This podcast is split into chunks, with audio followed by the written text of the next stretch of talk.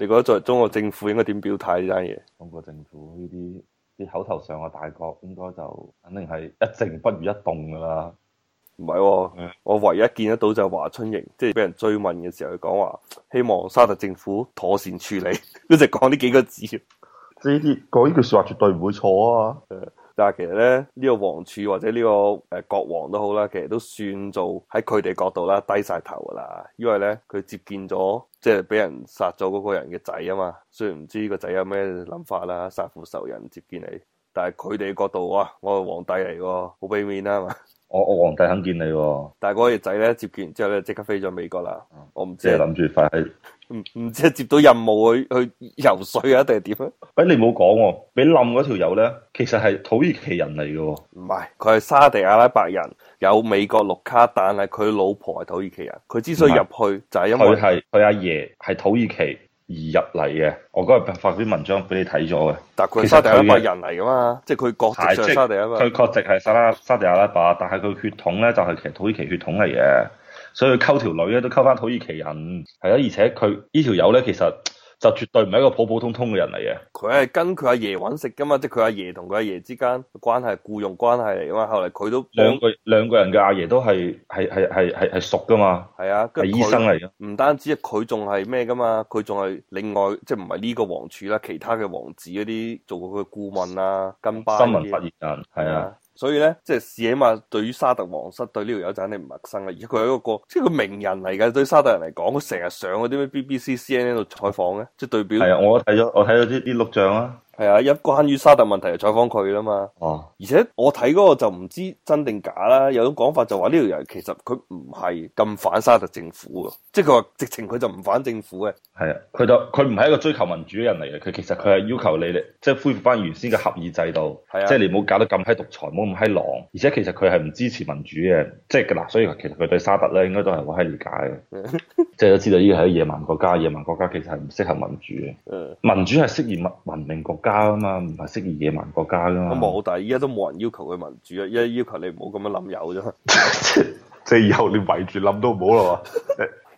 以後要冧就閂埋棟房門再冧喎。因為其實呢個咧又幫大家普及咗國際法，因為我哋以前一直嘅理解就話一個國家嘅領事館就係嗰個國家領土啊嘛，啊跟住其實原來唔係喎，我睇過啲專門話國際法嗰啲專家嘅解釋呢個嘢，啊，佢話只係話即係譬如土耳其同沙特呢個咧，你沙特嘅領事館只不過土耳其係暫時放棄咗某啲權利，但係佢有權即刻要翻嘅。哦。即係土耳其可以話收翻佢都得㗎，我一直都以為嗰度就等於沙特領土啊，做咩跟沙特法律嘅。啊，即係意思就話其實唔係嘅，土耳其完全都對嗰嗰嗰塊地係有百分之一百嘅有主權嘅，啊，即係其實我可以隨時衝入去嘅，係啊，即係但係但係當然啦，大家一般般就唔會衝入去啦。出頭都冇乜用，都太遲啦已經。啊，其實如果係另外一個 story，即係話係竊聽嘅話咧，佢哋喺冧嘅過程當中咧，其實土耳其係知嘅喎。唉，冇人會廿四小時監聽啊嘛，最多裝咗個嘢，出咗事就調翻啲帶嚟聽啊嘛。喂，梗係唔係啦？你一般正常嚟講，佢哋知道你要冧呢條友嘅話，土耳其肯定提前有料收到料嘅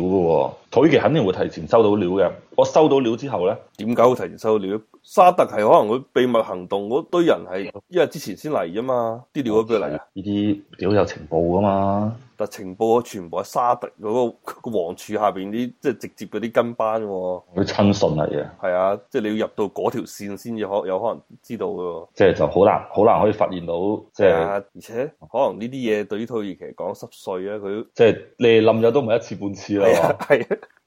主要係唔好彩呢個咧個名人同埋佢有美國綠卡，啊，同埋佢老婆就喺門口等緊佢嘛，哦，佢老婆報警咧，啊即係有啲慘。不過如果但係土耳其即係其實冧完之後，土耳其先知道發生咗啲咁嘅事情，係啊，跟住就開始激動。之後先調查咁啊，你諗下嗰班嗰十幾個人啊，第二日坐飛機走走嗰下土耳其都未知啊嘅。土耳其咁閪流啊！因為嗰陣時佢一直堅持講法，唉、佢哋行咗出嚟啦，走咗啦，失蹤啫嘛，係嘛、浪失路啊，哦可能你第度揾佢啦。哦佢開始沙特講法咁啊嘛，佢冇啊，入咗去出翻嚟啦，已經，你見唔到佢咩？人就專門揾條友扮佢着佢西裝行出嚟 嘅，着晒佢成套衫行咗去嗰個咩啊清真寺入邊一堆人群啊，跟住再喺個廁所度同另外一個人唔知交換啲咩嘛。哦，即係拍到晒嘅，但係其實就唔係佢嚟嘅。但係啊屌你個樣爭好閪遠，佢係着住嗰件衫都係一個肥佬嚟嘅，哦但係啲須都唔似啊。因為咧，我你你咁講起我就唔明啦，因為當初十五條入邊你有一個肥佬嚟嘅，嗯我當時就諗咁閪肥都可以做殺手嘅咩？ 哦，原來做替身嘅派佢 去，唔係派佢去冧友，係派佢去做替身嘅啫。因為十五條友入邊有一個肥佬嚟啊咩人都有噶，有啲咩中衛啊，跟住有嘛，中衛死閪咗啦，空軍中衛，係啊，嗰、個其實最慘。我懷疑可能應該遲啲再死多幾個人添。應該嗰條友依家已經有啲驚驚地㗎啦。其實佢唔應該冧友啊，佢一冧友就有人去點灰啊。王子又失策啦，王子啊，王柱啊，講閪錯咗啊。咁如果你係王柱殺唔殺呢十幾個人咧？我係要殺呢十幾人咧，就一次殺晒佢。你唔好你冇分批殺，分批殺即係算點啫？唔係，咁佢一直殺咗一個啫嘛，咪要嗰個人孭晒咯，都係佢。即係佢冧入，得十五條入去 喎。你先即係另外十四條喺度睇住佢冧友 咯，跟住哦唔係，跟住仲十四條喺入邊有一個就要扮肥佬清真寺咯。即係可能係咪土炮咧？因為太封閉咧，啲行事方式咧都比較以自我為中心。啊佢已經好俾面噶啦，諗咗咁多嘢出嚟，哦喺、沙特直接就拉去街度 就嚟啦。大費周章搞咁多嘢，因為開始嘅講法就話佢想勸嗰條友翻去沙特噶嘛，哦，就打到電話嘅，我睇到話好似話佢哋兩個其實喺冧佢之前咧，其實有打過下電話嘅。傻嘅翻沙特嘅話一個鐘都冇命啦。唔係你翻沙特嘅話，你跪低投降可能都冇事嘅。即係一般咧，嗰啲我哋叫呢啲獨裁者咧，其實就都幾自大下嘅。即係你話，唉，你諗下係我錯，我老係，我唔應該死你咁閪多嘢。啊，我而家唔緊要，我憑我影響力，我而家轉態。 係嘛？幫你洗白佢，咁王子欣你會放過佢啦。大不了咪你以後都冇出國境咯，係咪先？你再出國境咪實，你乜係你攞你老婆，哇！你攞你老婆仔女做做人質啊，係咪先？你要出去就攞你全家做人質，